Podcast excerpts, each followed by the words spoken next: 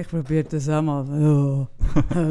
So die Morgenstimme. ja. Wir nehmen ja immer, ich nehme an, du hast schon angestellt, Ja, eh. wir, wir nehmen ja am, eher am Morgen auf. Bist du eigentlich ein Morgenmensch, Kaffee? du, also ich schlage nämlich vor, irgendwie halb zehn, zehn. Und manchmal machst du so, ah, so früh. Und letzte Woche hast du aber gesagt, ja, wir könnten auch schon früher. Dann habe ich ein bisschen abgeklemmt. Ja, früher ist für mich so ein bisschen Viertel vor 10, halb 10, Viertel ab 9. Mm. Ich schlafe in der Regel bis um 8 Uhr, Okay, wenn ich kann. dann ist so 9 Uhr etwas Früheste. Und dann bist du aber parat. Also bist du dann Nein, wach und eben, fit, so sondern brauchst dann noch ein parat. bisschen. Okay. So wirklich Sachen, wo ich etwas muss stemmen Mhm. mache ich früh. Also so mit Coaching, Kundentreffen, Verhandlungen, wichtige Sachen frühestens am 8 Uhr. Ah, wow. Ja, äh, ja. nein, frühestens am 10 Uhr. Moment, okay, frühestens um am 10 10 Gut, Jetzt Uhr. hättest du gedacht, dass, okay. Nein, bist du wahnsinnig. Nein, ich finde auch 10 ist eigentlich noch gut. Also am 10 bin ich eigentlich recht, recht wach und parat. Und die Mhm. Stimme ist auch nicht mehr so. Obwohl, jetzt ist eigentlich schon 10 gewesen. nein, nein, klingt super, sehr danke, gut. danke. Ähm, ja, aber du bist, hast gesagt, du bist ein bisschen verkatert heute. Ich habe nicht so gut geschlafen wegen einer Mucke, die mich von Zimmer zu Zimmer gejagt hat. Immer die gleich, nur eine. Ich glaube, die gleich. Irgendwann haben wir die Türen hinter uns zugemacht im einen Zimmer und sind ab und dann ist dann Ruhe gewesen. Also ich glaube, entweder hat sie so viel Blut gesogen, dass sie satt war, oder sie hat dann irgendwie, wir haben sie dann abgehängt, ja. Ich verstehe im Fall das Konzept Mucke nicht. Ich, ich finde, wenn ich eine Mucke wäre, Mhm. wenn ich die Chefin wäre von der, von der Mucke, was ich nicht verstehe, ich finde die totale Frechheit, an Mucke finde ich nicht einmal, dass sie mich stechen. Das finde ich auch nicht schön. Aber das Zzz, Mhm. Man könnte mal ein Das- geräuschloses Modell Ja. entwickeln, ja. Ich fände es viel weniger schlimm, am Morgen aufzuwachen und fünf Muckenstiche zu haben. Das, das könnte ich damit leben. Das fände ich Es so- wäre auch easy, wenn die nicht würden stechen. Wenn sie einfach nur würden, geräuschlos kommen, Blut saugen, es gibt nachher nicht irgendwie so einen Hübel, der drei Wo Tage lang beißt, dann hätte ich überhaupt keine Mühe damit. Ich finde auch, sie darf gerne in der Nacht kommen, mich stechen und ich hoffe, sie ist möglichst schnell satt. Und dann lässt sie mich Dann in Ruhe und dann kann ich gehen. weiter. Genau, aber das machen sie ja nicht. Sie gehen ja dann immer so, kreisen dann so ums Eben Ohr rum. das, das, das verstehe Ja. ich nicht, warum. Oder ich bin dann immer so, ich bin mega eine schlechte Einschläferin. Also das heisst, ich liege lang wach. Und dann gibt es das Stadium, Stadium, wo ich so langsam spüre, jetzt, jetzt Ja. gehe ich über. So. Mega schönes Gefühl, oder? Wenn man so Aber langsam bei mir sehr ein fragiles Ja. Gefühl, muss ich sagen, weil, weil dort braucht es nichts und dann bin ich gerade wieder hellwach. Hm. Und in dem Moment macht es Das Schlimmste, du bist gerade wieder auf 120. Dreich Ja. Dann finde ich, du Wichser, du Mm. Arschloch Hau Mucke, stich mich doch im Stillen. Aber der Ton... ja, gang zum Fuß oder so, wo ich es nicht höre. Ja, sie dürfen mich auch in so stechen, ist mir ja, gleich, aber einfach geräuschlos. Könnte man nicht das mal ein Bild... Bill Gates macht ja jetzt die ganz grossen Moskito-Projekte. Ich finde, der äh, soll sich zuerst an die Sonnencreme-Pille machen, die wir ja letztes Mal lanciert haben Ja, als Idee. richtig. Und nachher Mucke. Für mich ist Sonnencreme doch das größere Thema. Ich bin eigentlich meistens verschont vor Mucke, sie gehen nicht so auf mich. Aber das, ich habe nachher noch überlegt mit dem Sonnencreme-Thema. Ich finde das eigentlich eh ein spannendes, weil ich finde, insgesamt wird in unserer Gesellschaft viel zu wenig für Prävention gemacht und viel, also, und dann einfach hinten raus die, die Kosten und was es Mhm. dann braucht. Aber eigentlich könntest du ganz viele Sachen mit besserer Prävention irgendwo schon verhindern. Warum macht man das nicht? Gute Frage. Also meinst du jetzt vor allem gesundheitlich? Ähm, Ja gut, auch sozial, also so Nein, Gewalt oder so Ja, Sachen kann man auch, viel. häusliche Gewalt, sonst Gewalt aus, das ist eigentlich oft auch irgendwie, könnte man mit Prävention Oder Leute auch abfangen, psychisch. ja. Also Stimmt, man tut dann die Jugendlichen ja. tut man dann in irgendwelchen Kliniken unterbringen und sucht Mhm. einen Platz. Aber zum Beispiel an der Schule ein fixes Fach äh, Selbstfürsorge oder, oder äh, Mhm. psychische Hygiene oder wie man es auch immer will nennen, von Gibt's der ersten nicht, ja. Klasse an, würde ja so viel Sinn machen. Mhm. Das, das ist etwas, wo mir nicht in den Kopf geht. Nein, mir auch nicht. Das wäre eigentlich ein spannendes Thema, wichtige Frage, wo man könnte es irgendwie ein Sommerloch füllen. Mir ist nämlich aufgefallen, es passiert wieder extrem wenig. In Also, deiner so- Welt. in ja, in meiner Welt. Also, nein, nein. Also es passiert bei mir persönlich gerade extrem wenig. Ich bin gerade recht inputlos und es beschäftigt mich gerade nicht groß. Ich habe seit zwei Monaten Ferien und ich versuche mich so ein bisschen zu Jemand hat informieren. mega Mhm. empört geschrieben, wo jetzt? du redest immer von Sabbatical und sechs Wochen sind nicht Sabbatical, aber wirklich richtig so empört. Also als wäre es eine persönliche Beleidigung für die Person. Also ich rede ja nie von Sabbatical, ich benutze das, mache Wort ich, ja nicht, das machst glaub, du und das sind zwölf Wochen und man, ich finde auch, es ist empörend kurz, aber man nimmt ja, was man überkommt. ja, Auf jeden Fall irgendwie völlig inputlos und so. Und dann schaue ich Tagesschau oder lese Zeitungen und dort passiert auch nicht viel. Ich habe das Gefühl, es also es ist so ein bisschen Sommerlochflaute. Und mir ist aber aufgefallen, in anderen Sommern haben wir in Zürich oder in der Schweiz so grosse Themen gehabt. Zum Beispiel, zum Beispiel? irgendwie der, der Kaiman am Hallwiler See ist glaube ich, Ah, so, oder wie, wie der Sommer Loch in Berlin, in, äh, äh, Zürich. der Mhm. Lloyd, Lo- Löwin, wo, wo man gemeint hat, in Berlin ab. Mhm, mhm. Dann ist das Wildschwein gewesen. Wir haben irgendwie gar nicht so einen Sommeraufreger. Letzten Sommer ist zum Beispiel äh, die Rasta-Band gewesen, also Ja, Cu- Cultural ja genau, ja, riesen Thema. Über Wochen hat das quasi die Schweiz in, in, in Atem gehalten und diesen Sommer ist eigentlich gar nicht los. Hat es nichts gegeben? Außer der Berse, der halbnackt mit offenem Hemd. Das ist dann gerade so das Als würde er auf... Grösste als, gewesen, als ja. wäre er... Es, es sieht ein bisschen aus nach einem Tinder-Profilbild. Mhm. Für die, die es nicht gesehen haben, auf, auf Insta hat er ein Foto gepostet, wo er so mit aufgeknöpftem Hemd, Aber so Brusthaar praktisch raus, bis zur drei Tage Bart. Ja. Wie hast du gefunden? Ich habe es eben noch lässig gefunden, muss ich sagen. ja, ja. Nein, ich habe einfach gedacht, schau... Doch, natürlich. Ich, also sexy. Aber ich habe gedacht, wenn ich am besten seine Frau wäre, dann würde ich mir jetzt lang... Also außer sie haben einen Deal. Die haben vermutlich einen Deal. Aber mal angenommen, sie haben keinen Deal. Dann würde ich jetzt über einen Deal nachdenken. Weil solche Bilder postet auch der Alain. Nur, wenn er mit solchen Bildern etwas will bewirken Ja, Das- ich was will er immer- echt bewirken? Ja, ja, ich habe mit, mit einmal noch ein Gespräch gehabt, irgendwie, glaubst du, auf, auf, in Bezug auf Frauen, will er irgendwie Frauen anlocken? Mhm, mhm.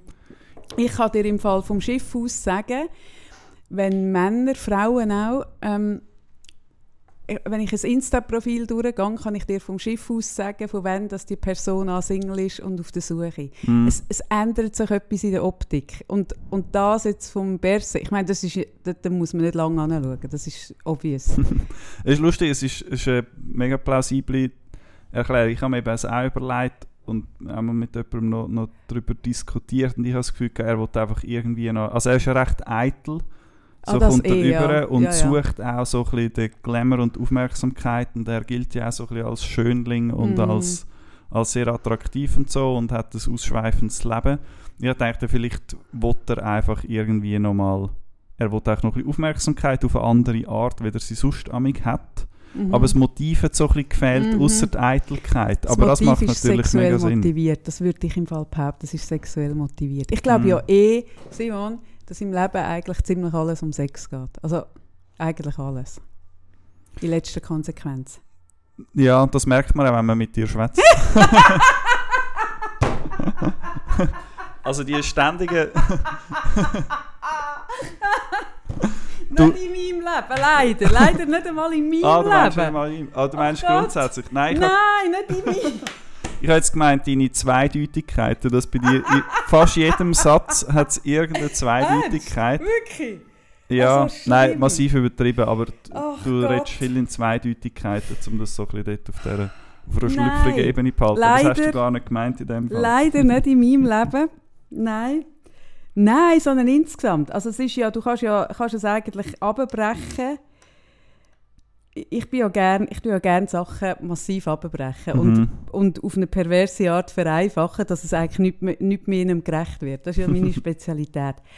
Und ich würde behaupten, und ich behaupte, dass ich recht habe natürlich, weil ich es ja behaupte, dass eigentlich am Schluss, also man kann Sex nehmen oder Macht, man kann es auch durch Macht ähm, ergänzen, aber, aber am Schluss geht es eigentlich schon, Macht auch. Macht ist wie, es gibt eine höhere Verfügbarkeit. Das ist ja eh ein Thema, Simon, über das wollte ich eh schon mal reden. Es ist ja eh eine mega Schieflage in der Verfügbarkeit. Dass eine Frau eigentlich bestimmt, mehr oder weniger, wenn, wie und wo. Und Männer dürfen nicht bestimmen. Über die, über die, also jetzt zum Beispiel Sex oder also überhaupt die Verfügbarkeit ist ein Ungleichgewicht.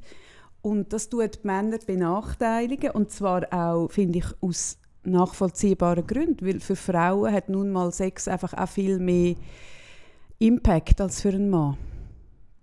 Eine Frau kann schwanger werden. Ja, Konsequenzen sind viel Ja. grösser. Und Ja. ein Mann kann wieder in den Flüger steigen Mhm. und, und, und weg sein Mhm. und die Frau sitzt mit der Schwangerschaft Mhm. da. Insofern ist das eigentlich auch richtig, dass es so ist, dass, es, dass, es, dass die Frau bestimmt und am längeren Hebel ist. Aber das führt dazu, dass Männer bisweilen komische Sachen machen, um die Verfügbarkeit zu kehren. Also ich glaube, das ganze Lindemann-Thema, Also du meinst dann zum Beispiel mit, eben, dass man versucht, mächtig oder reich zu sein und dass man durch das attraktiv ist und höhere es geht um? Fuckability. Oder, dass man, oder meinst du auch mit Gewalt, mit, mit psychischer oder auch physischer Gewalt sich versucht, die Verfügbarkeit oder mit Geld kaufen zum Beispiel? Ja, es auch. geht um Fuckability. Es geht Mhm. darum, an das anzukommen, was man sonst Mhm. nicht hat. Also ich behaupte ja, das ist jetzt sehr ketzerisch, aber ich glaube, es zieht viele Männer auf Bühnen als Musiker oder ins Fernsehen. Ich, nehmen, wir, nehmen wir den Bucheli, einen Wetterfrosch. Ja. Hm? nehmen wir das Beispiel Bucheli. Wenn der Bucheli Versicherungsvertreter wäre versus der Bucheli ist Wetterfrosch. Ich meine, als, als Wetterfrosch finden ihn irgendwelche Frauen sexy, die ihn als, als Versicherungsvertreter nicht würden anschauen Einverstanden, ja, aber glaubst du, darum hat er den Beruf gewählt? Ich behaupte es. also wirklich massiv vereinfacht. Ich bin, glaube ich bin äh, gerade ein bisschen am, wie sagt man, ein bisschen nicht verdattert, aber ein bisschen überrumpelt. Ich glaube, es ist nicht alles, also ich glaube nicht, dass er das darum wählt, weil du, du wirst ja nicht Meteorolog mit dem Berufsziel dort auf dem SRF-Dach oben sein und nach also das Wetter zu machen.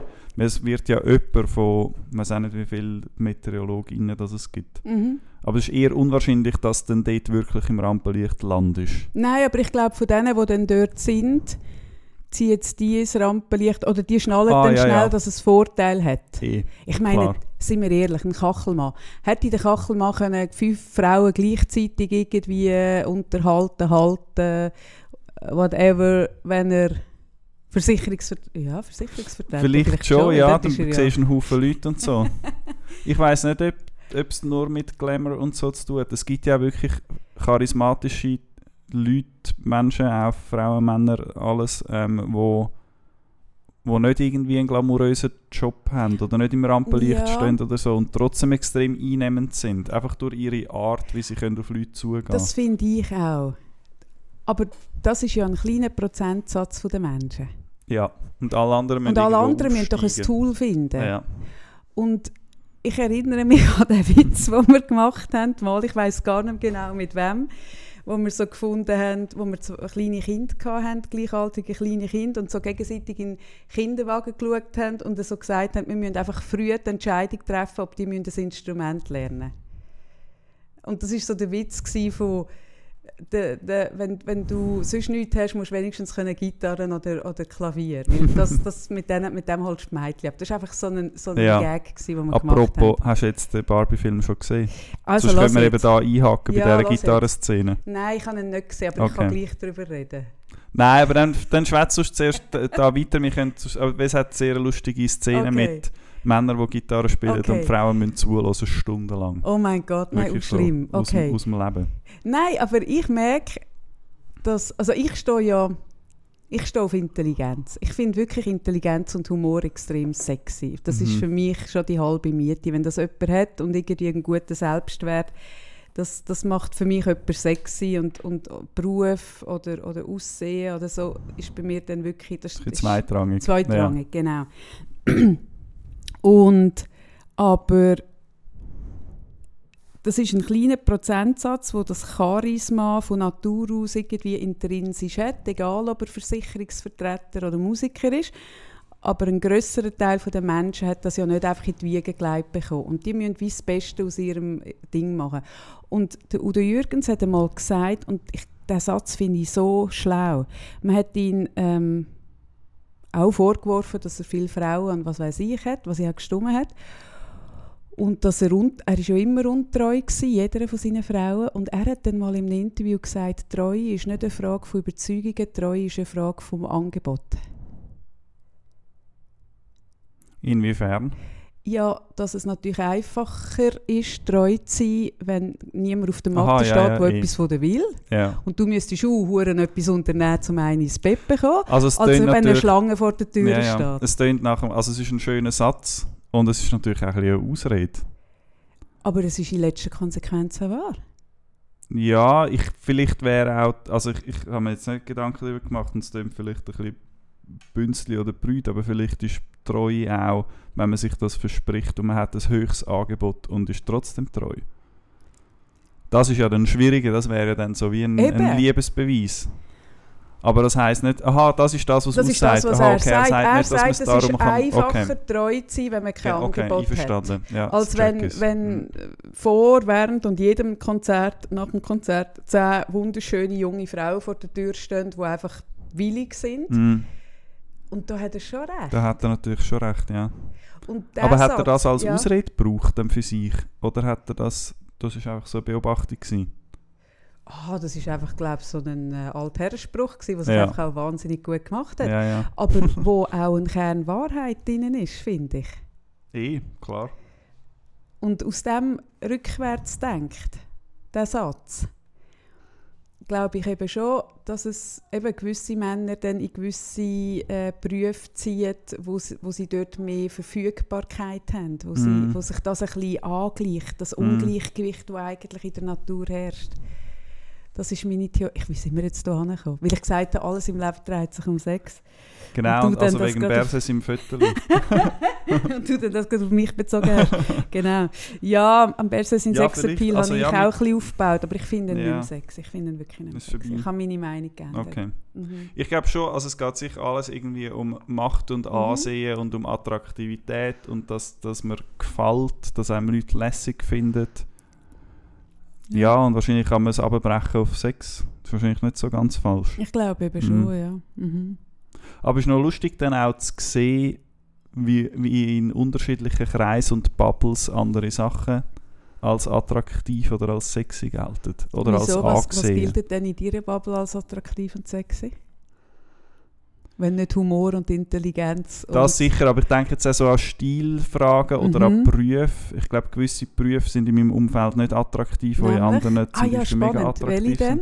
sind. Ich weiss, ein mega plumpes Klischeebild. Ähm, der erfolgreiche Investmentbanker Mhm. mit, dem, mit dem teuren Auto. Mhm. Der kommt in meiner Bubble überhaupt nie nicht an. Mhm. Und in seiner wahrscheinlich mega fest und umgekehrt ähm, irgendwie ein hipper äh, ZHDK-Künstler mit dem Fokuhila und der Hochwasserhose und zwei verschiedenen Söcken an und der zerschlissenen Turnschuhe kommt in der Banker-Bubble auch nie nicht an. Und bei euch aber schon.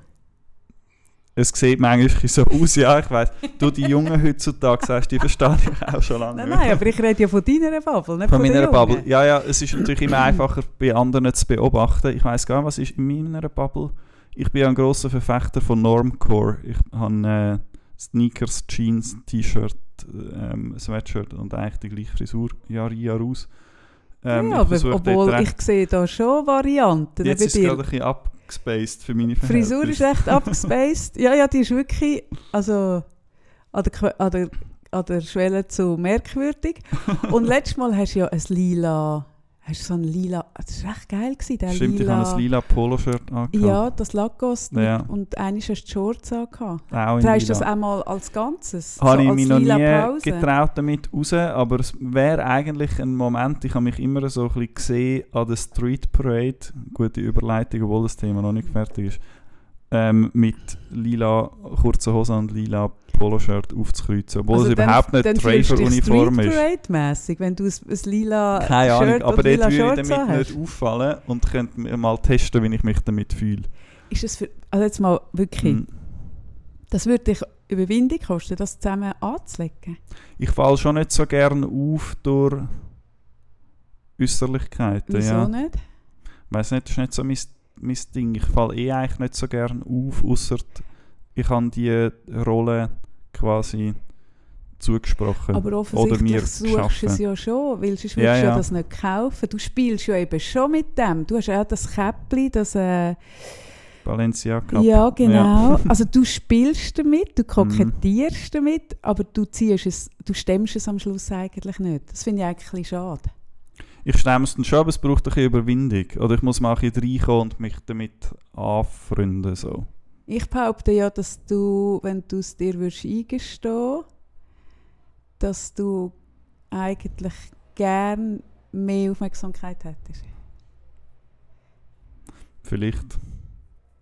Also ich habe ja genug, ich kann mich ja wirklich nicht beklagen über zu wenig Aufmerksamkeit. Nicht die, die andere. Die andere, Ja. wie meinst du, so ein bisschen, Ja. auch so das, was du vorher gesagt hast, so ein bisschen die Glamour-Aufmerksamkeit? Nein, nein, nein, nein, nicht einmal Glamour, aber so. Also ich merke einfach, zwischen hast du ein Teil an, Mhm. wo ich so merke, ah, okay, da kommt etwas durch. Und du hast dann aber immer nur einzeln und so ein bisschen verschmitzt. Und wenn man dann etwas darüber sagt, musst du auch gerade etwas zu framen. du musst es auch immer gerade erklären. Und dann denke ich so, ah, ich, ich fände es noch cool, wenn du dort mal ein bisschen, dich würdest noch ein bisschen mutiger sein. Ja, es würde dir ich- gut kommen. Das, das kann ich mir auch vorstellen ich denke das manchmal auch und merke aber, das bin irgendwie nicht so ich. Ich fühle mich am wohlsten wirklich mit meinen, mit meinen blauen, schwarzen oder hellblauen Jeans, einem aber Uni- etwas will T-Shirts doch und einem raus, wenn du Pulli. dir ein lila farbiges Ja, lila finde ich eben, Lacoste. lila finde ich noch nicht, äh, lila finde ich noch nicht so wild. Ja, aber also wild genug, dass nicht die Hosen und das Oberteil zusammen Dann ist es wilder, wenn es zusammen ist. Eben. Dann ist es so ein irgendwie äh, Uni Oh, Uniform. könntest du das bitte bei unserem Live-Podcast im äh, Kaufleuten am 19. September anziehen? Oder, oder weißt du was, Simon? Könnte ich dein Outfit zusammenstellen für diesen Abend und du darfst nicht wählen? Das können wir schon machen, ja, das wäre lustig. Und wenn es Oh, genug ja. warm wäre, würde ich auch. Es sind halt kurze, die sind lila kurze Hosen. Ja, auf der Bühne ist immer warm. ist immer warm, das stimmt. Und Prosecco, das wir dann trinken, das Macht macht, auch warm. warm. Und darf ich bitte dein Tenue zusammenstellen am Mhm. 19. Und darf ich auch die Drogen bestimmen, die du musst nehmen Ja, ich habe ein, ich habe ein Veto bei irgendwelchen modernen, neumodischen, ausgefallenen Sachen, die ich noch nicht kenne. Ich weiß nicht. Wer es hat gibt das so. Veto gemacht? Ah, ich, ich hätte, ich Mhm, würde eins mhm. gegen, gegen Drogen, wo du dann Mhm. bestimmst. Weil es gibt, glaube so modernes Zeug, das ich nicht kenne, noch nicht ausprobiert habe. Und das wäre mir dann ein bisschen zu heftig auf der Bühne. Also das Experiment, das Experiment, dass Ja. irgendwelche Pilze spicken. Ich habe noch ja, nie so Pilzli etwas wären, glaube ich, dabei. Eben, gell? Ja. Hey, sollten wir so etwas... Ich habe noch nie Pilzli genommen. Aber ich glaube, so, es ist nicht der Moment, das erste Mal auf der Bühne ist glaub, nicht der vielleicht Moment. schon. Ja, aber allenfalls stehst du auf und laufst davon und lässt mich dann dort allein mit einem vollen Saal. Nein, schau, ich, ich verspreche dir, dass ich das nicht mache. Nein, ich würde keine harte Droge Also das erste Mal auf Ist das harte Drogen, Pilzli? Ich kenne mich wirklich nicht Ja, aus. je nach Dosierung wird es schon ein bisschen abgespaced. Also gut. aber Aber, ja, es hat noch ein paar Plätze, kaufen Billett. Es hat noch eine Handvoll Plätze, ihr müsst jetzt zugreifen, Mhm. genau, 19. September, ähm, Kaufleute, wir freuen uns sehr und ich darf von- ich darf das Denny, ich meine, Das können wir schon machen, ich ja. bestimme das Denny. Da habe ich auch eine gute Ausrede. Nein, das, also du hast einen guten Stil. Also ich glaube nicht, dass das An schlecht rauskommt. nicht, ja. oder? Gut, gut. also gut. Ähm, kommen wir nochmal zurück zu der Street Parade. Wir, haben jetzt mega viele alles. Themen angesprochen, aber Street Parade nimmt mich schon noch Wunder. Gehst du amig oder bist du amig gewesen? Ich bin noch nie so ernsthaft gewesen, weil ich Mhm. ja, ich gehe ja auch nicht an Demos, weil mir ja in den Massen Zu nicht viele wohl ist. ja. Und ich habe aber jetzt vor, das ist auch ein bisschen jenseits gewesen, aber das, also, das habe ich erst im Nachhinein geschnallt. Wo mein Gottemädchen 12 war, habe ich gesagt, komm, wir gehen zusammen an Street Parade. und habe dann das erste Mal irgendwie äh, microdosed mit Ritalin, damit ich auch in der Masse mich wohler fühle Mhm. und länger kann sein, ihr zu lieb. Und habe dann irgendwie zweieinhalb Gramm Ritalin genommen, das lange mir ja. Und dann bin ich mit ihr ähm, beim Grossmünster, dort auf dem Terrassli, wo auf die Straße runtergeht. Hey, und ich meine, ja, wie soll ich sagen? Also, so stelle ich mir, so stelle ich mir die, die, die Sexmessen ein bisschen vor. Also es ist alles, nein nicht alles, aber unglaublich viel extrem cheap. Also es geht einfach darum, wie nackter, billiger auch. Also so, ich bin, mit, also ich bin dann so in ihr dort gegangen und sie hat so Stielaugen gemacht und ich auch. Und ich habe so gedacht, ah, Kaffee, wie kannst du mit der 12 Was hast du denn erwartet? Gehabt? Ich weiß es auch nicht. Ja gut, ja, man muss es ja mal glaub, anschauen, sonst weiss man es ja nicht. Originell bunt angezogene, gut Ja. gelaunete Menschen, so. Aber dass dann die einfach so mit einem Schnürsenkel irgendwie im Arsch durchlaufen, das habe ich glaube ich nicht erwartet. Ich finde es eben noch lustig, so Street Parade ist dann, wenn man irgendwie nur mit, einer, mit einem mit einem Handy irgendwie schlaufen kann irgendwo auf den Bus warten und sonst eigentlich komplett nackt und es ist so normal. Ich finde das, ich, ich sehe den Punkt schon, ich finde aber es hat auch noch etwas Erfrischendes, Ja, dass er finde gerade so in auch. dem brüden zwinglianischen Zürich eigentlich, wo es ja mal war, jetzt irgendwie da die grosse Nacktparty stattfindet, Ja, es ist eigentlich eine Nacktparty. Ja. Ursprünglich ja nicht. Ich, find, ich, ich merke, in meinem Umfeld hat es mega äh, äh, Aversion größtenteils gegenüber der Street Parade und man findet es so ein bisschen doof und man flüchtet aus Eben, das Stadt. ist es früher nicht gewesen, das ist ja überhaupt oder? nicht. Also Ich das weiß ich nicht. Ich bin ernsthaft früher ja gewesen. nicht gewesen und ich bin auch noch nie ernsthaft gewesen. Aber es ist ja schon, also Techno-Bewegung, eine der grössten Techno-Partys in Europa, ist die Street Parade immer noch. Es kommen ein Haufen Italos ja jeweils Also auf ich Zürich und campen, also zelten am Seebecken irgendwo Aha, und aha. im HB. Also es ist ja riesig, also für die Bewegung ist das, ist das riesig, das, das ist mega wichtig, die Street Parade. Und es hat ja angefangen eigentlich ein bisschen wie Critical Mass heutzutage mit den Velos. Sie sind ja einfach auf der Straße und haben auf der Straße getanzt. Ah, Das wirklich? ist eigentlich eine Jugend, ja, es ist eine, eine Jugendbewegung. Also es ist auch ein unbewilligte, einfach organ also unor halb organisiertes Zusammentreffen gewesen und Genau.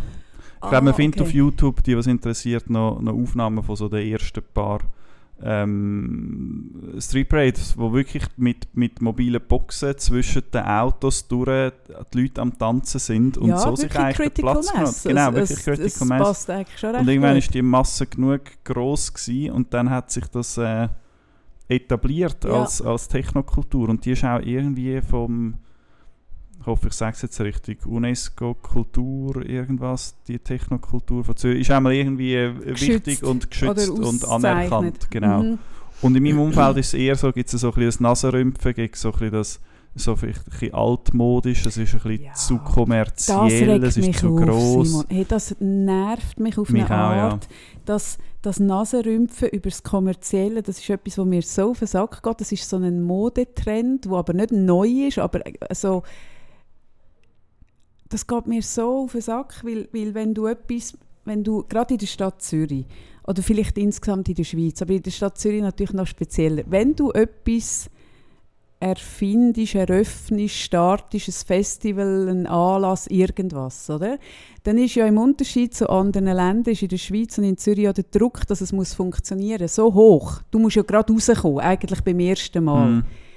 ähm, dass du sehr schnell, wenn du denn das willst, also ich sehe es zum Beispiel auch beim, äh, beim Rico, wo äh, Kino im Hof macht, im, im Das Hofkino. das Hofkino, ja. genau, oder? Also es fängt einmal so ein bisschen handgestrickt an, aber dann muss es relativ schnell eine Professionalität annehmen, damit es auch wirklich irgendwie aufgeht, damit man es kann stemmen, damit man auch noch ein bisschen etwas verdient. Mhm, dass man die Bewilligung kann zahlen kann, dass Ja. Sponsoren dort dabei sein Und dann Ja, hast du ja. schnell Sponsoren. Es Mhm. geht einfach nicht anders. Hey, und dann das Nasenrümpfen von «Ah, das ist ja kommerziell», hey, das geht mir auf eine Ja, ja. Art und Weise auf den Sack. Ich, ich finde das so blöd. Mhm. Weil das sind einfach Leute, die noch nie etwas Ähnliches irgendwie auf die Beine gestellt haben. Es geht leider nicht anders. Und ja, klar findet man all das Underground und wo dann mal im Heimlichen irgendwo stattgefunden hat. Ich rede auch heute noch äh, mit Tränen in den Augen. Bist du in der Krönli-Bar gewesen? Nein. Aber weißt du, was Krönli-Bar Nein. ist? Krönli-Bar ist von, ich weiß leider den Namen nicht, von einem Künstlerkollektiv äh, nachgebaut, Kronenhallenbar auf, der Pfing, auf dem Pfingstweidareal. Ah, lustig. Ja. Und das ist wirklich... Eins zu eins nachgebaut. Hey, nein, verkleinert, glaube ich, um 30 Prozent. Ja. Und es ist wirklich das Geilste, Mhm. was ich je gesehen habe. Du bist reingekommen und sie sind eben... es- Bist du zwischen mal in der Kronenhallenbar? Ich bin zweimal im Leben. Okay, das ist eine von meinen Lieblingsbars. Und wenn du mal dort bist, dann verlangst das Buch. Sie haben das Buch über das Projekt. Und in diesem Okay. Buch ähm, schreiben die Künstler, wie sie monatelang wirklich Abend für Abend in, in die Kronenhalle sind und alles heimlich ausgemessen haben. und schon nur das ist so lustig, die Vorstellung, die hocken dort so mit dem, mit ja. dem Maßstab und sind so heimlich alles, mm. weil es hat genau gestimmt, es ist, ich meinte ein Drittel oder mm. so, ist ja gleich, aber der Maßstab hat wirklich gestimmt nachher. Es war einfach abgerechnet. Gewesen. Und sie haben alles nachgebaut und sie haben die Bilder, in, in der Kronenhallenbar hängen ja alles echte Bilder, es hängen ja echte Picasso und Chagall, ja. also es ist ja eigentlich krasser als jedes Museum. Ja. Genau. Sie haben die Bilder nachgestaltet, sie haben die Giacometti äh, äh, Kronleuchter nachgestaltet. Und wenn du reingekommen bist, hast du so, oh wie krass. Und wenn du 10 Minuten bist drin warst, hast du vergessen, dass, es, dass du nicht in der echt... Dann hat sich das mit, dem, mit diesen 30 oder 25 Prozent hat sich hat dein Hirn dann ausblendet. Dann hast du das Gefühl, du seist in der echten Ja, ja geil. Genau. Und das war so ein bisschen undergroundig und mm. das mhm. ist natürlich, sobald das würdest kommerziell machen, ist ja dann, dann würde man nicht mehr heimlich ausmessen und so, dann ist es, gleich, ist es nicht mehr gleich sexy, das mm. verstehe ich schon. Aber das andere finde ich man muss halt, also es haben halt einfach irgendwie, am Schluss sind es meistens nicht immer, also wenn es so kommerziell wird, dass sich irgendwelche AktionärInnen da grosse goldige Nase verdienen und es durch das ungemütlich wird, dann habe ich auch Probleme damit. Mhm. Dann ist es wirklich für mich auch zu kommerziell, wenn man mhm. das auch spürt. So. Aber oftmals bei diesen anderen Projekten, wie zum Beispiel das Hofkino, sind es ja meistens, also sind es eigentlich immer am Schluss Leute, die auch irgendetwas machen im Leben, um können mhm. essen und trinken und Miete zahlen und Krankenkasse zahlen. Und dann verstehe ich Kritik auch nicht, das ist zu kommerziell. Weil irgendwo müssen, sich, müssen ja die Leute ihren Lebensunterhalt verdienen. Ja, und dann bei diesen ganz unkommerziellen Sachen, bei, bei so ähm, freiwillig äh, Arbeit organisierten Open Airs, Werdinsel Open Air und so weiter, zum Beispiel oder Stolze. Das ist auch mega lässig, es hat einen super Charme, mega gute Stimmung. Und die Leute finanzieren, also subventionieren das ja dann selber. Die haben ja sonst noch einen Job oder sind noch irgendwie in der Schule ah, die oder so. das quer subventionieren. Genau, mit sich selber, mhm. logischerweise. Also mhm. musst du ja können die Gratisarbeit irgendwo her leisten. Ja, aber ich finde wenn das, das inner, innerhalb des Projekts funktioniert, weil dort auch genug Einnahmen rum sind und man ja. dann darüber schimpft, finde ich auch ein bisschen komisch. Ich finde das blöd. Ich ja. find, aber das ist so etwas, das ist so, ist auch ein bisschen das Zürich-Ding im Fall. Man ist sich zu cool. Man ist sich einfach schnell zu cool. Ja irgendwie Zürich muss immer so, hat so das Bedürfnis nach dem Underground und illegal, aber am Schluss sind wir alle so bitter und laufen eben nur an der Street Parade mit einem äh, Schnürsenkli-Marsch um. Mm. Und das, ich finde das ein bisschen, also ich, hm, ja, ich habe Es hat auch Fasnacht, ist für mich ein bisschen ähnlich. Der Fasnacht ist ein Tag oder mehrere Tage, wo man unter dem Deckmantel von «ich lege jetzt eine Maske an», so ein bisschen versaut tun. Und über, äh, am, am Tag später wieder, ja. ist man wieder, hat man wieder ja, einen Stock im Arsch. Ja, vielleicht hat Zürich die Street Parade, weil es Fasnacht bei uns nicht so Tradition hat.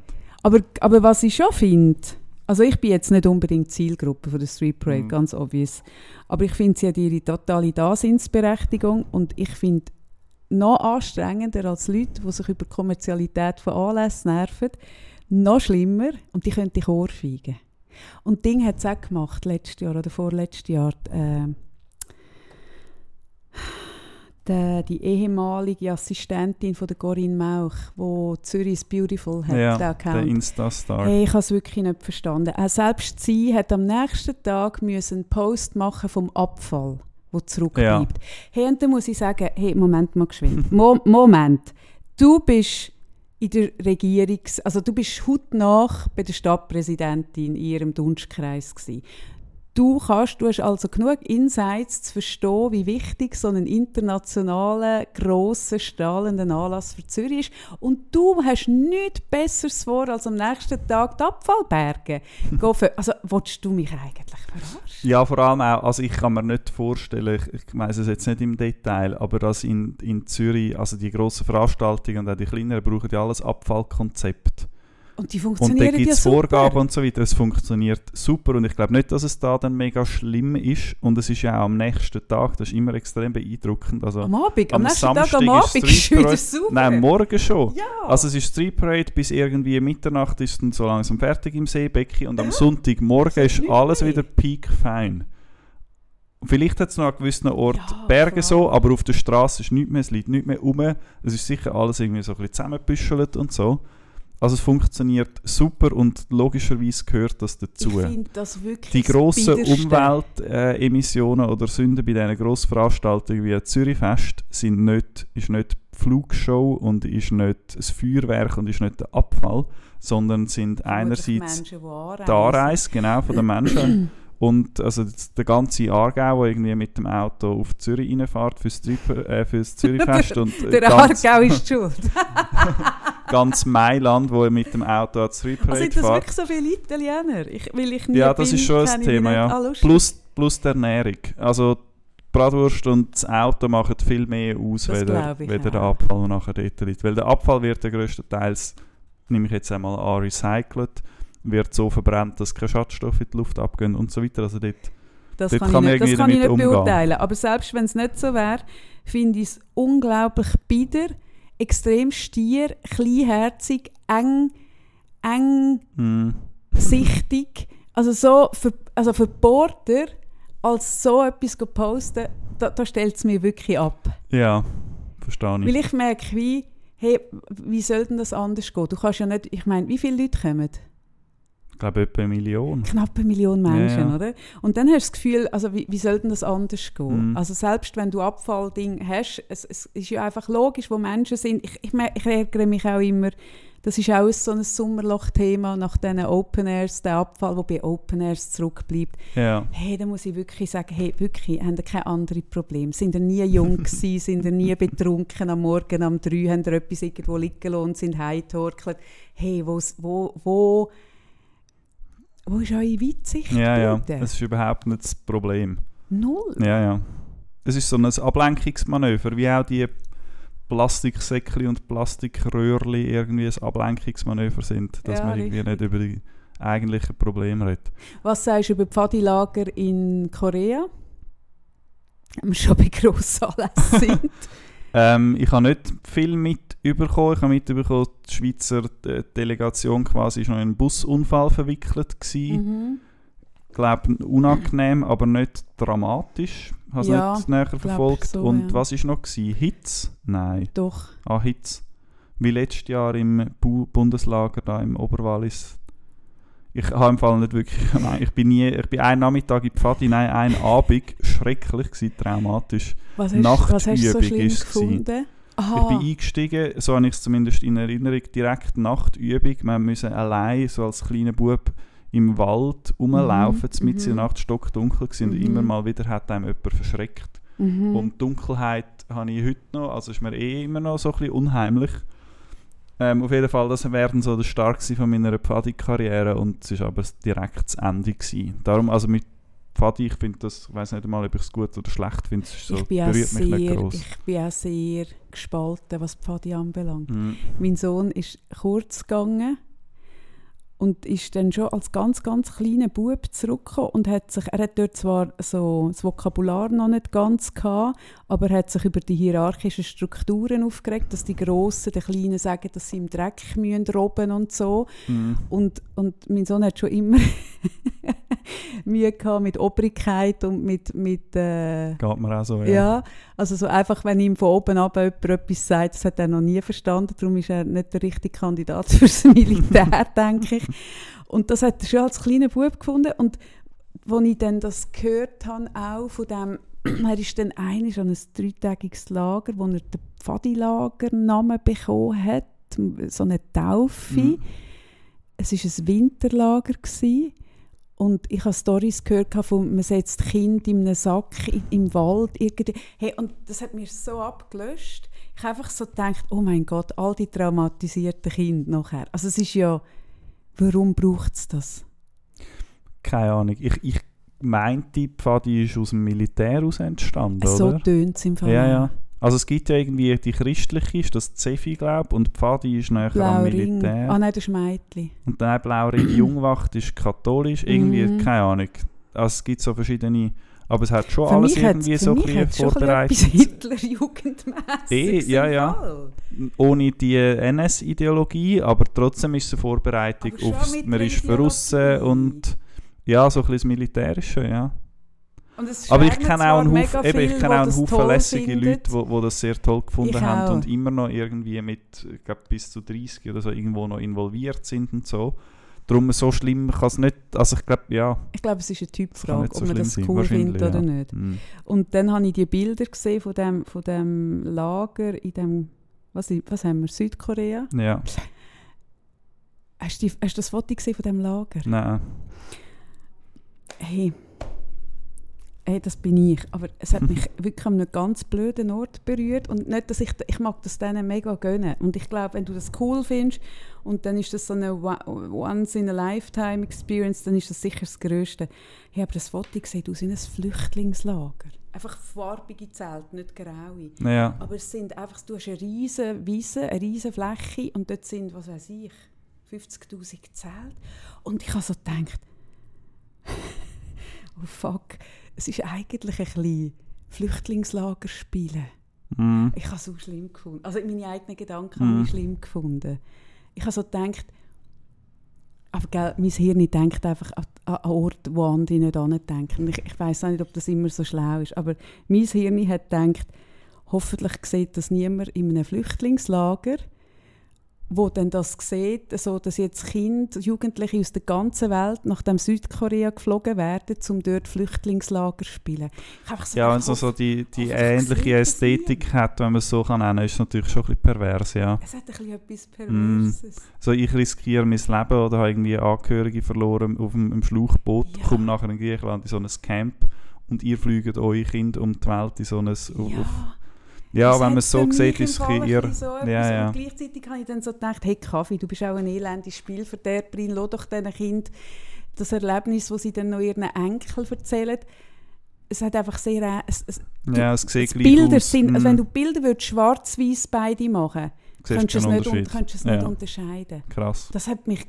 ganz seltsam berührt irgendwie. Und gar nicht, dass dort, die dort anfliegen, da muss ich wirklich sagen, ja, ich glaube, Menschen fliegen für dümmere Erlebnisse irgendwo an, die weniger Impact Vermutlich. haben. Ja, also das finde ich so wie, das kann man hinterfragen und, und finde ich ist auch richtig, wenn man es hinterfragt. Aber ich habe es nicht einmal moralisch von dort, sondern mehr so, hm, ich bin wahnsinnig froh, ist mein Kind nicht dort, ich schwöre es. Ich bin wahnsinnig froh, bin ich nicht länger gegangen. Ich habe es noch, noch bemerkenswert gefunden, dass irgend... Was das bist ist du auch, nicht länger gegangen? Ah, in Pfadi. Pfadi, genau. Ich bin nicht sicher, ob du von Südkorea redest. Mhm. Ah, nein, nein, dort bin ich gar Mhm. nicht. Gewesen.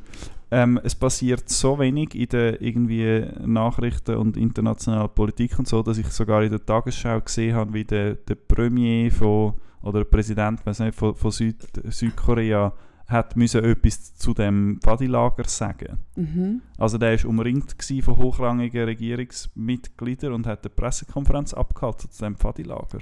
Und das findest du erstaunlich? Schon noch, ja. Wieso? Weil es nicht, also das, äh, es bräuchte mega viel, dass der halbe Bundesrat würde anstehen und sagen, ja, das Bundeslager im Oberwallis, ähm, gewisse Delegationen sind abgereist, äh, weil es ist zu heiß und so und es ist gefährlich. Hey, Ich da habe bin recht ich krass gefunden, dass die sicher. Regierung das muss irgendwie etwas dazu sagen. Aber es ist ja offenbar, was ich jetzt gelesen habe, ähm, nicht gut organisiert gsi im Sinn von, also das ist ja, das Lager ist nicht fertig organisiert gsi, wo die angekommen sind. ja. Dann hat es, das ist ja natürlich keine grosse Zahl, abgerechnet, aber es hat 600 Jugendliche, die man hat müssen ärztlich versorgen wegen Dehydrierung, Hitze und Okay, so. das ist verdammt viel, ja. Das ist hure viel. Die medizinische Versorgung hat nicht gut funktioniert. Du musst dir vorstellen, wie, von wie viel reden wir? Von 40'000 Keine Kindern, meinte ich. Aber ich bin jetzt nicht Hm. ganz sicher. Aber ich, ich meinte, ich habe 40'000 gelesen. Es, es kommen 40'000 unmündige Menschen in dein Land. Und du bist ein Land, wo eh so ein bisschen muss darum kämpfen, nicht mit Nordkorea in einen Topf zu werfen, wie bei Menschen wie ich, die jedes Mal muss überlegen ist es jetzt Süd oder Nord.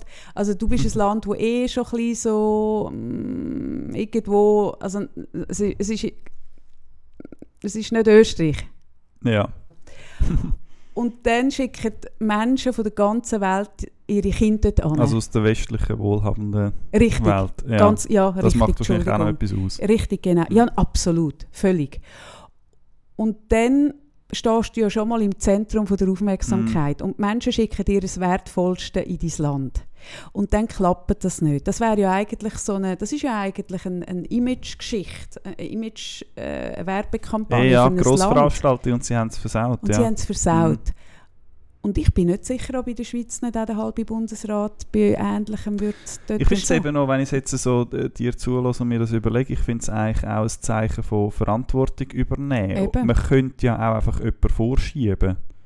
Man könnte irgendeinen hochrangigen Beamten oder Beamtin Mhm. vorschieben oder irgendjemand, der halt zuständig ist der Organisation und finden, du stehst jetzt an und sagst, wir haben es verbockt und nachher entlösen wir dich. Das ist eigentlich das übliche Im asiatischen Vorgehen. Raum ist das ein bisschen anders. Dass es wirklich die Chefs und Chefinnen anstehen ja, und es übernehmen. anstehen. Schau mal, schau mal ähm, äh, Fukushima, Japan. Mhm. In, also ich, ich weiß jetzt, ich kann, äh, also auch nicht, dass ich Japan gut kenne, aber Korea kenne ich überhaupt nicht, Südkorea und Nord natürlich noch weniger. Aber im asiatischen Raum ist, ist äh, Verantwortung und das, das, das ist anders. Ich kann es erzählen von ich bin vor sechs Jahren in Tokio, also in Japan und ich wollte einen Roadtrip machen. Und dann bin ich auf die gnadenlos schlechte Idee gekommen, die Idee zu haben, dort ähm, habe ich gefunden zu meinen Volvo-Leuten, ah, könnt ihr mir einen Volvo organisieren von Volvo Japan? Also Volvo Schweiz fragt Volvo Japan, da kommt das Käfeli, könnt ihr ihre, der grösste Volvo, der längste und überhaupt der gleiche, den ich da habe. Und dann haben die das gemacht. Und ich habe mir nichts gross überlegt. Ich habe gewusst, ich bin versichert, die sind versichert. Es ist eigentlich kein grosser Deal, würde man denken, Mhm. oder? Und dann bin ich dort an mit meinem damaligen Partner und meinem Sohn und die Übergabe von dem Fahrzeug hat vier Stunden gedauert, am, am einen Tag, dann ist man zusammen zu Nacht essen und dann die Übergabe wirklich und die Einführung nochmal etwa zwei Stunden. und ein Satz ist immer gefallen, please, please live left, oder? Weil wir Mhm. ja, es ist Linksverkehr. Und ich habe im Fall, das, das ist mir nicht bewusst gewesen, aber ich habe erst dort richtig geschnallt, dass das der Marketingchef, der heißt June, ein unglaublich, äh, ein, ein ganz cooler Typ, dass der Konsequenzen hätte im Sinn von, er würde das Gesicht verlieren gegenüber seinen Vorgesetzten, wenn ich an dem Auto einen Schaden möchte. Oh. Das ist für dich auch ein riesen Druck. Hey, ich bin raus, also ich bin, ich, ich, wir sind rausgefahren aus dieser Garage und sie haben noch dreimal an die Scheibe geklopft und gesagt, safe, safe und so. Und wir sind rausgefahren und sind, Unangenehm. Du kannst ja gar nicht mehr fahren. hey, und wir sind auf den nächsten Parkplatz Ja. und wir haben angehalten, also außer ihrer Sichtweite und haben gesagt, okay, okay, scheiße, okay. Wir packen es da ein und mieten irgendwo ein anderes das haben wir uns überlegt. Und dann Ja. sind wir wirklich losgefahren und ich bin so auf Nadeln gewesen, Mm. weil ich gemerkt Dann habe, ist es ja gerade hey, viel gefährlicher, das Unfallrisiko steigt Ist ja viel massiv. Ja. Viel höher. Und dann sind wir gefahren, vier Stunden. Und weißt du, du musst dir vorstellen, Japan, also ein V90 in Japan fahren, etwas Dümmeres kannst du nicht machen, weil es ist alles so viel enger und kleiner. Also, V90 ist ein, brei ein das ist Volvo. das Auto, das ich habe, ist einfach Ja, ein wahnsinnig langes, ja. breites Auto. Nicht ein hohes, aber ein langes Mhm. und breites. Und in Japan ist ja alles abgezoomt. Die Fahrzeuge auch, die sind alle viel Mhm. kleiner, weil, weil die Straßen viel enger sind. Und, und ich hatte wirklich mega einen, einen Stress. Gehabt. Und habe gesagt, an diesem Auto darf nichts passieren. Und dann sind wir an dem ersten Abend und haben gesagt, okay, entweder können wir das jetzt stemmen, dass vielleicht an diesem Auto etwas passiert, kann sein, er verliert das dass Gesicht, das für einen ich. June, dass, dass er das Gesicht Mhm. verliert. Es wird eh, versichert ist eh, es ist nicht ein finanzieller Schaden. Oder wir können es nicht stemmen und dann bringen wir das Fahrzeug heute noch zurück und machen die Dinge mit einem Mietauto oder mit dem Zug. Das Wäre ihm wahrscheinlich auch noch recht gewesen. Oder hätte er Ich dann auch das Gesicht hey, verloren? ich Ist er eher glaube im Fall ganz ehrlich, der hat die sieben Tage hat er nicht geschlafen. Ja. D- also wie er ausgesehen hat, ich habe Fotos bei Vorher, der nachher. Verabschiedung und nachher. Sorry. Es ist wirklich, hast du mal gesehen, ist keine einfache Ja. Die hat nicht geschlafen. und dort habe ich viel gelernt über wie unterschiedlich das die Kultur ist in, in diesen Sachen. Mhm. Weißt, ein Gesichtsverlust, eben, ein, ein, ein, eben wenn ich jetzt das Fahrzeug mit Kratzer so, und du hättest ihn sollen sehen, die Erleichterung, wo mir das nicht Fahrzeug und der ist um das Ja. Fahrzeug herumgelaufen und hat gesagt, no damage, no damage, no damage. Und ich habe ihn ein Jahr später ähm, bin er, bin er, äh, beim Launch vom äh, XC30 in Mailand getroffen. Dort sind Händler Mhm. und so gekommen und ich bin dort auch eingeladen gewesen. Und er ist auf mich zugekommen und hat gesagt, Kaffee, no damage. und ich bin seither Kaffee, no damage. Hey, und, und Das das ist ein schlechter Spitzname. ich finde auch, könnte schlimmer sein. Aber wenn du das realisierst, dann verstehst du, warum dort der Präsident oder vielleicht, Staatsoberhaupt muss anstehen. Das ist für die eine andere Geschichte als für uns. Ja, ich finde es eigentlich lässig, wenn die anstehen, die in letzter konsequent verantwortlich sind und jemanden vorschieben. Aber wenn es natürlich dann so einen Druck aufbaut auf eine Einzelperson bei etwas, wo jetzt aus meiner Perspektive nicht so wichtig ist, eben so ein Kratzer am Auto Mhm. oder nicht, Und das, Das also in, in. Japan ist das sehr stark. Dort ist das ist auch, also so wie ich das mitbekomme, ist die Selbstmordrate in Japan auch so hoch, weil der Druck so wahnsinnig hoch ist. Mhm. Gesichtsverlust ist in, In der Japan Schweiz etwas ist die Rate, glaube ich, auch extrem hoch, oder? Ja. Japan und die Schweiz sind so Ja, genau. Spitzenreiter. Mir ist noch etwas anderes aufgefallen, du gesagt hast, ihr habt etwa vier Stunden gehabt, um das Auto zu bekommen, oder noch länger. Mhm. Und wie kompliziert das es ist, um ein Auto zu mieten. Es ist so absurd. Also man hat ja immer dann mega lang und man muss anstehen und man muss irgendwie Sachen unterschreiben. Ich muss sagen, es hat mir jetzt nicht, ich, es ist die Idee halb geklaut, respektive es ist mir jetzt wieder aufgefallen, aber ich habe es- ich habe es gehört im, äh, in einem anderen Podcast von Felix Lobrecht und Tommy Schmidt. Die reden, reden auch mal über das und also gemerkt, ja, es stimmt eigentlich. Es ist wahnsinnig aufwendig, ein Auto zu mieten, man muss Verträge unterschreiben und Mhm. physisch noch mit angehen und den Schlüssel und so. Mhm. Aber zum Beispiel ein Mobility-Mieten reserviere ich auf dem App und laufe an und mache es auf und fahre davon. Ja, und das, ei- also das eine ist, dass es lang geht, aber die vier Stunden ist nicht lang gegangen wegen dem, sondern Ja. es ist vier Stunden Socializen gewesen. Und vielleicht muss ich die ganze Story erzählen, Simon, es ist noch gut. Wir sind, wir sind aber nein, lass mich noch geschwind dort einen Satz sagen. Das eine finde ich, dass es wahnsinnig kompliziert ist, aber ich habe immer das Gefühl, es gibt nichts Dubioseres als ein Auto mieten. Ja, es ist wie Steuererklärung. Man Es hat immer das Gefühl, man macht irgendetwas falsch oder Nein, man ist in einer Falle. wird. Und ich Ja, ja. immer, ich habe eine App, wo ich kann Kreditkarten, virtuelle Kreditkarten generieren und immer, wenn ich, wenn ich das gezahlt habe, tue ich die gerade sperren. Ja, Ich dass finde, nicht noch jemand etwas abzieht. ja, ja. ich finde, es gibt nichts Dubioseres Mhm. als Autovermietung. Und man mietet ja dann auch, also ich miete dann manchmal so online über so eine Plattform Aha. und dann heisst es dort Vollgas versichert. Und wenn ich dann das Auto hole, Das wissen die ich. dann amig nichts von der Nichts. Versicherung. Und So, es kann schon sein, zahlen. dass sie dort versichert sind, aber ich würde ihnen empfehlen, nochmal, weil sonst sind es 250'000 Franken. So, wie teuer ist das Auto? Also, ja, das meine ich. Und dann jedes Kratzerli und so. Und dann, ja, ich habe einmal in, vor über 10 Jahren, glaube ich, in Israel einen, einen kleineren Unfall gehabt, weil jemand in, in unser Auto reingefahren ist. Und dann so s- s- auf, auf Hebräisch halt das Unfallformular und Ja, so super. alles ausgeschrieben und natürlich das Geld nie mehr gesehen. ja. Monatelang gestritten per Mail und irgendwann müssen einsehen, das bringt es nicht. Ja, also kannst du versichert sein und alles am Schluss zahlst du trotzdem. Ja, im Mhm. Ausland ist es glaube ich wirklich sehr schwierig, Mhm. wenn du nicht irgendwie eine gute Rechtsschutzversicherung hast. Nein, aber das Japan, die vier Stunden, haben sich so gefühlt. Du musst dir vorstellen, ich bin schon ein paar Mal in Japan gewesen, aber immer mit, zusammen mit Leuten, die dort Menschen kennt haben und nie wirklich so im Kontext vom von einem Gegenüber, wo so businessmäßig wichtig ist, sagen wir es mal so. Mhm. Und dann habe ich gewusst, okay, wir werden das Fahrzeug holen, Volvo Japan. Schon der Mailverkehr mit Volvo Schweiz ist so, weißt du, nicht einfach so, ah ja, easy, sondern so ein bisschen, okay, okay. Ich habe so Ein gewusst, aufwendig. ja, Mhm. so ein bisschen förmlicher. ja. Und dann habe ich, vor Japan habe ich noch so einen, einen völlig aktuellen Ratgeber gelesen von jemandem, der wo in Japan arbeitet. Ein, ich glaube Kanadier, aber Australier ist ja gleich. Und so die Gepflogenheiten. Mhm. Weil ich so habe, ich will es ja richtig machen, oder? So. Mhm. Und dann habe ich den gelesen.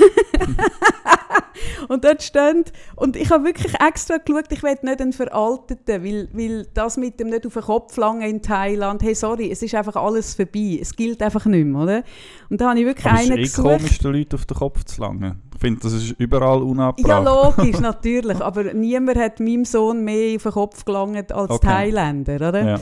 Und Thailänderinnen. Gut, auf jeden Fall habe ich den, den Ratgeber gelesen und habe es huere ernst genommen. Und dann ist dort rein die, die üblichen Verdächtigen, wie man gibt Visitenkarten mit zwei Händen, weil die Visitenkarte ist etwas wahnsinnig Wichtiges. Das habe ich schon gewusst und so. Okay. dann Geschenk. Man muss viel Geschenk mitbringen. ja. Und dann habe ich mir Huren überlegt. Dann habe ich wirklich ganz clevere, weißt du, Schweizer Schoki, ein Schweizer Sack. Nein, Messer nicht, Messer ist verboten. Ich Hm. wollte noch ein Sackmesser. Messer verboten. Nein, doch kein Messer. Aber so Schweizer, so, ich habe mir Huren Mühe gegeben. ja. Ein Rolex. Ein Rolex war dabei. Gewesen. Ja, logisch. Was es Mhm. halt so ist, oder? Ja. Etwas von der Ruag, etwas Kleines. Ja. So klein. Was man halt dann so mitbringt, oder? Genau. Und dann ist gestanden eine Liste von Wörtern, die man nicht darf sagen Und eins war, und das finde ich auch so eine seltsame Liste, weil ich wäre ja nie auf die Idee gekommen, das zu sagen, nämlich ein Wort war Schwanz, das heisst Bobo. Ja.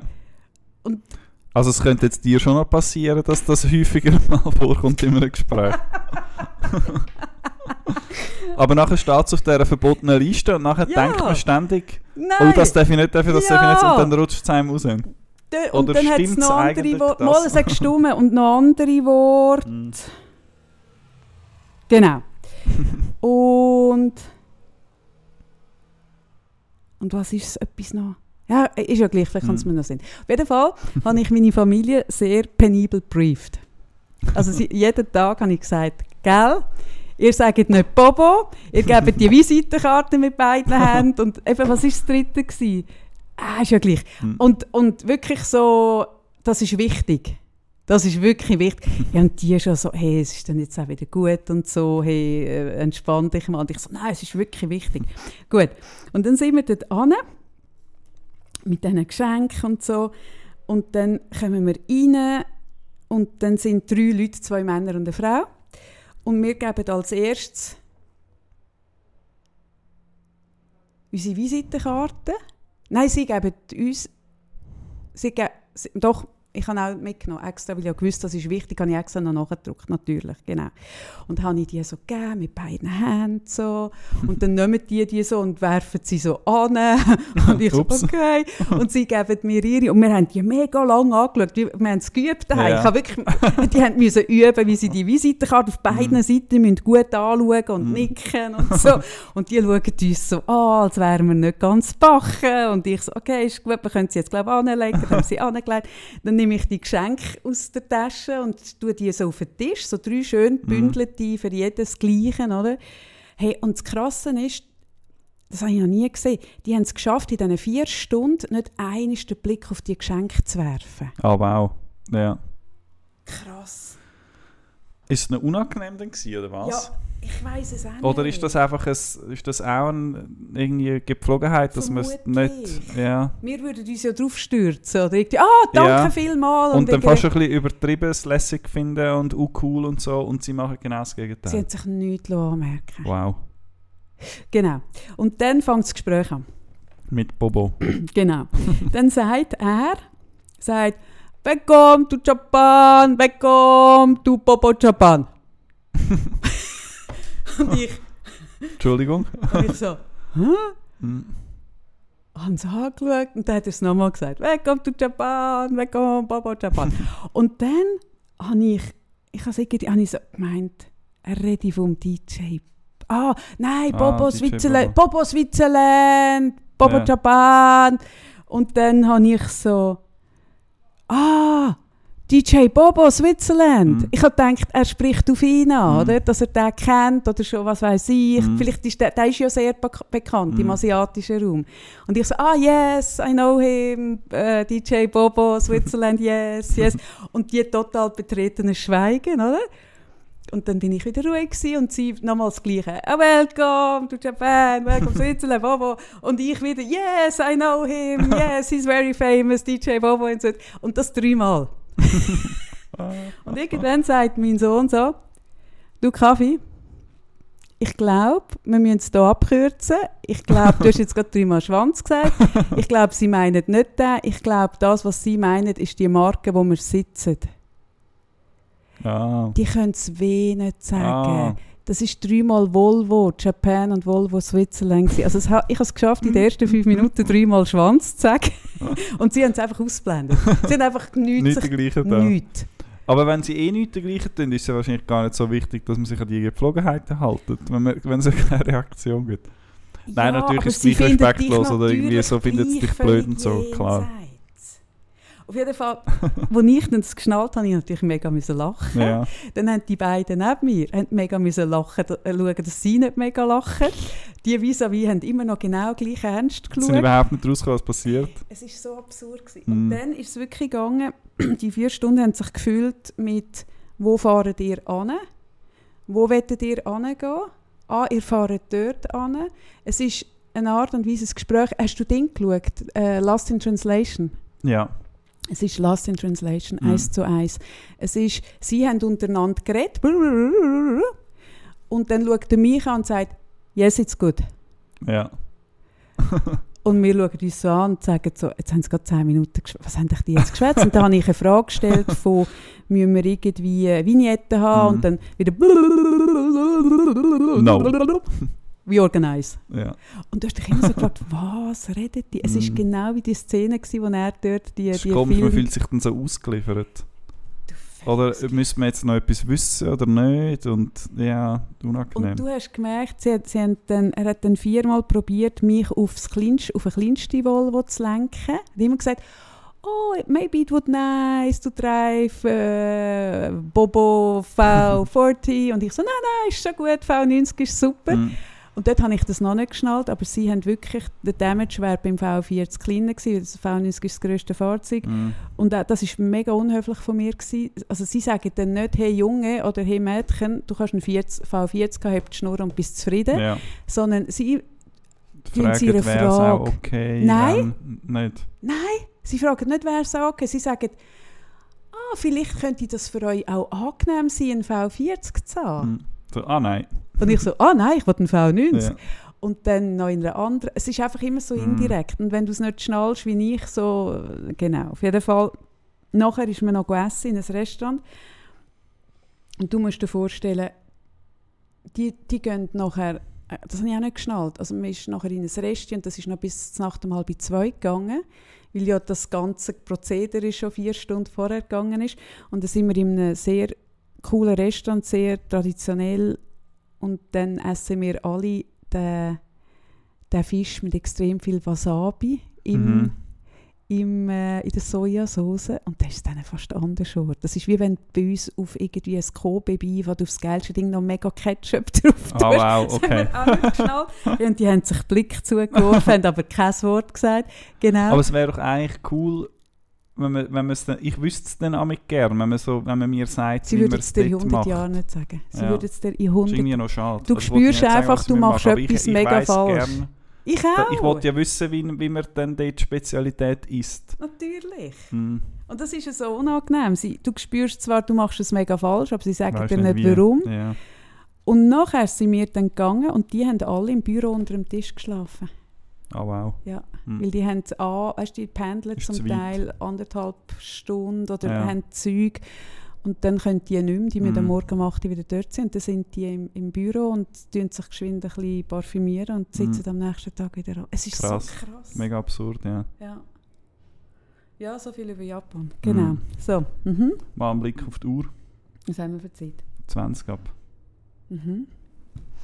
Von mir aus ist auch langsam gut. Ich weiß. Gut. du wirst immer ruhiger. Ich werde immer ruhiger weiter. und du packst am Schluss noch eine Geschichte aus. Das ist super. Ich habe immer noch irgendeine. Also, hey, ich werde im Fall mal in einer Folge mit dir darüber reden. Ähm, über. Ist das etwas, was dich interessiert? Nicht heute. Egg Freezing für Akademikerinnen. Habe ich aufgeschrieben. Doch, dann, dann gut. Das Kann mir das auch ein bisschen durch den Kopf gehen lassen. Ja, dir das mal wir darüber schätzen. Ja, das ist gut. gut äh, ja, Also gut. Und bis dorthin äh, kaufen das Billett für im Kaufleute am 19. September. Es hat noch ein paar. Schon Wir nur wegen dem. Outfit vom... Genau. Und Outfit, bezieht sich das nur auf Kleider oder auch insgesamt Styling? Haar? Äh, wir können es eigentlich auch insgesamt machen. Wir können es auch insgesamt Also insgesamt, sehr Also gut. gut. Es wird sicher optisch ansprechend. Sehr gut. Bis Tschüss dann. miteinander. Tschüss.